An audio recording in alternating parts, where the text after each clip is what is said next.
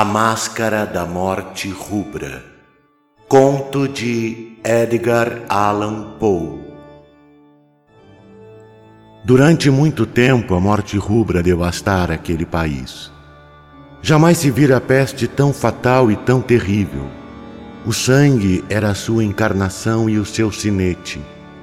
A vermelhidão e o horror do sangue aparecia com agudas dores e súbitas vertigens seguindo-se de profunda sangueira pelos poros e decomposição. Manchas vermelhas no corpo e, sobretudo, no rosto da vítima eram a marca da peste, que a privava do auxílio e da simpatia de seus semelhantes. E todo o progresso e término da doença não duravam mais de meia hora. Mas o príncipe próspero era feliz, destemido e sagaz quando seus domínios se viram despovoados da metade de seus habitantes, mandou chamar à sua presença mil de seus amigos sadios e joviais, dentre os cavalheiros e as damas de sua corte, se retirando com eles em total reclusão para uma de suas abadias fortificadas. Era um edifício enorme e magnífico, criação de príncipes de gosto excêntrico, embora majestoso. Cercava o castelo forte e elevada muralha com portas de ferro. Logo que entraram, os cortesãos trouxeram fornos e pesados martelos para arrebitar os ferrolhos. Tinham resolvido não proporcionar meios de entrada ou saída aos súbitos impulsos de desespero dos de fora ou ao frenesi dos de dentro. A abadia estava fartamente provida. Com tais precauções podiam os cortesãos desafiar o contágio. Que o mundo exterior se arranjasse por si. Enquanto isso, de nada valia nele pensar ou afligir por sua causa. Providenciara o príncipe para que não faltasse diversões. Havia jograis, improvisadores, bailarinos, músicos. Havia beleza e havia vinho. Lá dentro, tudo isso e segurança. Lá fora, a morte rubra. Foi quase ao término do quinto ou sexto mês de sua reclusão, enquanto a peste raivava mais furiosamente lá fora, que o príncipe próspero ofereceu a seus mil amigos um baile de máscaras da mais extraordinária magnificência. Que magnífica a cena daquele baile de máscaras! Mas antes Vamos descrever os salões em que ela se desenrolava. Era uma série imperial de sete salões. Em muitos palácios, tais sucessões de salas formavam uma longa e reta perspectiva, quando as portas se abrem de par em par, não havendo quase obstáculo à perfeita visão de todo o conjunto. Aqui o caso era bastante diferente coisa, aliás, de esperar do amor do príncipe pelo fantástico. Os aposentos estavam tão irregularmente dispostos que a visão abrangia pouco mais de um de cada vez. De vinte ou de trinta em trinta jardas havia uma curva aguda e a cada curva uma nova impressão. À direita e à esquerda, no meio de cada parede, uma enorme e estreita janela gótica abria-se para um corredor fechado que acompanhava as voltas do conjunto. Essas janelas eram providas de vitrais. Variava de acordo com o tom dominante das decorações do aposento para onde se abriam. O da extremidade oriental, por exemplo, era azul, e de azul vivo eram suas janelas. O segundo tinha ornamento e tapeçarias purpúreos, e purpúreas eram as vidraças. O terceiro era todo verde, e verdes eram também as esquadrias das janelas. O quarto aposento estava mobiliado e iluminado com cores alaranjadas. O quinto era branco e o sexto roxo. O sétimo estava totalmente coberto de tapeçarias de veludo preto que pendiam do teto e pelas paredes, caindo em pesadas dobras um tapete do mesmo material e da mesma cor. Mas somente neste salão a cor das janelas não correspondiam às da decoração. As vidraças, os vidros ali eram escarlates, da cor do sangue vivo. Em nenhum daqueles sete salões havia qualquer lâmpada ou candelabro em meio à profusão de ornamentos dourados que se espalhavam por todos os cantos ou pendiam do forro.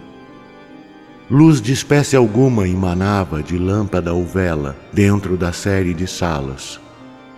Mas nos corredores que acompanhavam a perspectiva, erguia-se em frente de cada janela um pesado tripé com um braseiro que projetava seus raios vitrais coloridos e assim iluminava deslumbrantemente a sala, produzindo numerosos aspectos vistosos e fantásticos.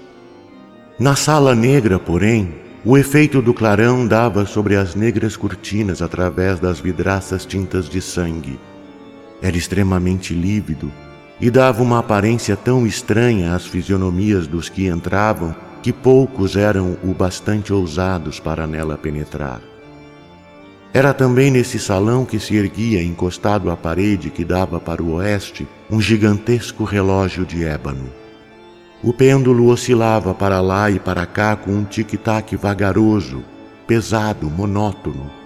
E quando o ponteiro dos minutos concluía o circuito do mostrador e a hora ia soar, Emanava dos pulmões de bronze do relógio um som claro, elevado, agudo e excessivamente musical, enfático e característico que, de hora em hora, os músicos da orquestra viam-se forçados a parar por instantes a execução da música para ouvir o som do pesado relógio de ébano. Dessa forma, obrigatoriamente, os dançarinos paravam suas evoluções e toda a alegre companhia se sentia por instantes perturbada. enquanto os carrilhões do relógio ainda soavam, se observava que os mais alegres tornavam-se pálidos, e os mais velhos e serenos passavam as mãos pela fronte, como se em confuso devaneio ou meditação. Mas quando os ecos cessavam por completo, leves risadas imediatamente contagiavam a reunião os músicos olhavam uns para os outros e sorriam de seu próprio nervoso e loucura, fazendo votos sussurrados uns para os outros, para que o próximo carriolhar do relógio não produzisse idêntica emoção. No entanto, passados sessenta minutos, ou de novo outro carriolhar do relógio, e de novo se viam na mesma perturbação, o mesmo tremor, as mesmas atitudes meditativas. Porém, a despeito de tudo isso, que esplêndida e magnífica festa! O príncipe tinha gostos característicos. Sabia escolher cores e efeitos. Desprezava os ornamentos apenas em moda. Seus desenhos muito audazes e vivos e suas concepções esplendiam como um lustre bárbaro. Muita gente o julgava louco, mas seus cortesãos achavam que não. Era preciso ouvi-lo, vê-lo e tocá-lo para se estar certo que ele não o era. Por ocasião dessa grande festa, dirigira ele próprio, em grande parte, os mutáveis adornos dos sete salões, e fora do seu próprio gosto que escolhera as fantasias. Mas não havia dúvidas de que eram grotescas. Havia muito brilho, muito esplendor, Havia formas arabescas com membros e adornos desproporcionados. Havia concepções delirantes, como criações de louco. Havia muito de belo e muito de atrevido, de esquisito, algo de terrível e pouco do que poderia causar aversão. Na realidade, uma multidão de sonhos deslizava para lá e para cá nas sete salas, e estes sonhos giravam de um canto para o outro tomando a cor das salas e fazendo a música extravagante da orquestra parecer o eco de seus passos. Mas logo soava o relógio de ébano. Então, durante um instante, tudo parava e tudo silenciava, exceto a voz do relógio. Os sonhos parados, como que gelados, os ecos do carrilhão, porém, morriam e uma leve gargalhada mal contida acompanhava os ecos que morriam. E logo depois a música explodia e os sonhos reviviam e rodopiavam mais alegremente do que antes, tingiam da cor das janelas multicoloridas através das quais se filtravam os luminosos raios dos tripés. Mas nenhum dos mascarados se aventurava até a sala que entre as sete mais ao ocidente se encontrava, porque a noite estava declinando e ali dimanava a luz mais vermelha através das vidraças sanguíneas. E o negro dos planejamentos tenebrosos apavorava. E para aqueles cujos pés pisavam o tapete negro, do relógio de ébano ali perto, provinha rumor abafado, mais solenemente enfático do que o que alcançava os ouvidos de quem se comprazia nas alegrias dos outros aposentos mais distantes. Mas esses outros aposentos estavam densamente apinhados e palpitava o coração da vida. E a festa continuou a rodopiar até que afinal o relógio começou a soar à meia-noite. E então a música parou. E pararam as evoluções dos dançarinos. E como antes houve uma perturbadora parada de tudo. Mas agora o carrilhão do relógio teria de bater doze pancadas. E por isso aconteceu talvez que maior número de pensamentos e mais demoradamente se inserisse nas meditações daqueles que, entre os que se divertiam, meditavam.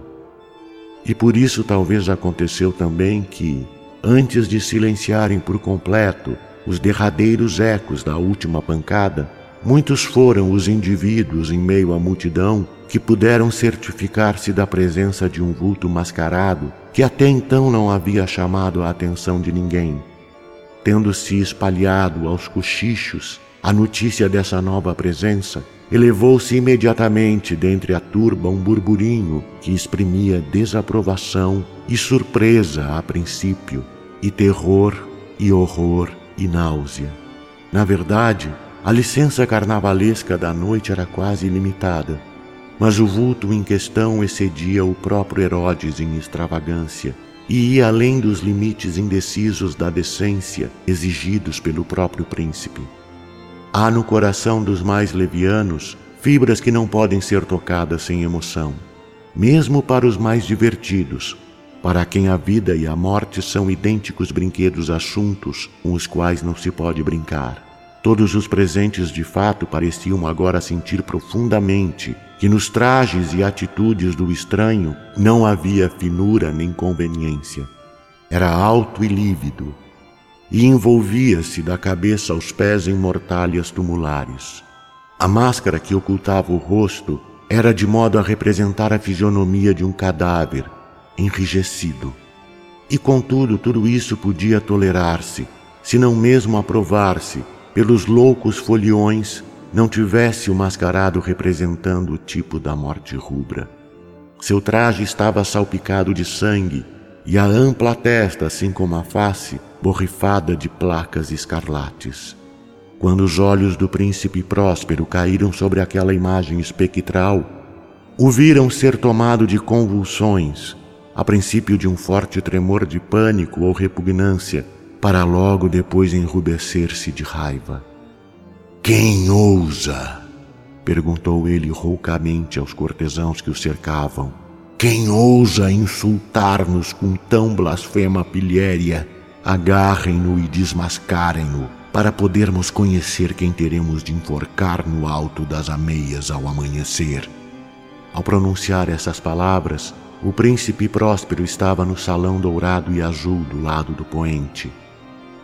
Elas atravessaram todas as sete salas alta e claramente, pois o príncipe era um homem ousado e robusto, e a música havia silenciado a um gesto de sua mão. Era no salão azul que se achava o príncipe, junto com um grupo de cortesãos pálidos. Logo que ele falou, houve um leve movimento de investida por parte daquele grupo na direção do intruso, que no momento se encontrava quase ao alcance da mão em passadas firmes e decididas do príncipe. Mas em virtude de um indefinível terror que a todos os presentes causara o louco atrevimento do mascarado, não se achou quem ousasse estender a mão para agarrá-lo, de modo que, sem empecilho, passou a uma jarda do príncipe E enquanto toda a assembleia, como movida por um só impulso, recuava do centro da sala para as paredes, seguiu ele seu caminho sem deter-se com os mesmos passos solenes e medidos que o haviam distinguido do salão azul ao salão purpúreo, do purpúreo ao verde, do verde ao alaranjado, deste ao branco e até o roxo, sem que um movimento de decisão se fizesse para detê-lo. Foi então que o príncipe, enlouquecido de vergonha de sua própria e momentânea covardia, correu precipitadamente através das seis salas, sem que ninguém o seguisse, pois um terror mortal de todos se apossara. Brandia um punhal desembainhado e se aproximara com rápida impetuosidade a poucos passos do vulto que se retirava. Quando este último, tendo alcançado a extremidade do salão de veludo, Voltou-se subitamente e arrostou seu perseguidor. Ouviu-se um grito agudo e o punhal caiu, cintilante sobre o negro tapete, onde logo tombou instantaneamente, mortalmente abatido, o príncipe próspero. Então, recorrendo à selvagem coragem do desespero, numerosos foliões lançaram-se sem demora no lúgubre aposento e, agarrando o mascarado, cujo alto vulto permanecia ereto e imóvel dentro da sombra do relógio de ébano, pararam, arfantes de indizível pavor, ao sentir que nenhuma forma tangível se encontrava sob a mortalha e por trás da máscara cadavérica, quando a seguraram com violenta rudeza. E foi então que reconheceram que ali estava presente a morte rubra. Ali penetrara como um ladrão noturno, e um a um foram todos os foliões nos salões da festa, orvalhados de sangue, morrendo na mesma posição desesperada de sua queda. E a vida do relógio de ébano se extinguiu como a do último dos foliões. E as chamas dos tripés se apagaram, e o ilimitado poder da treva, da ruína e da morte rubra dominou tudo. Do narrador. Carlos Eduardo Valente é ator, diretor de teatro, dublador, narrador de audiobooks e também formado em psicologia. 65 anos de vida bem vivida e cheio de histórias para contar, mas prefere contar e interpretar as histórias dos outros. Até tenta escrever um pouco, mas não tem a disciplina necessária como tem nessas outras áreas citadas. Depois de morar 20 anos em Porto Alegre, Voltou a Pelotas, onde se formou em psicologia. Morou em São Paulo um bom tempo e agora mora em Florianópolis, para onde voltou depois de 13 anos longe da ilha. Sempre na batalha por novos desafios. Também brinca com fotografia e edição de vídeos, porque viver é bom demais. Contato carlão50 gmail.com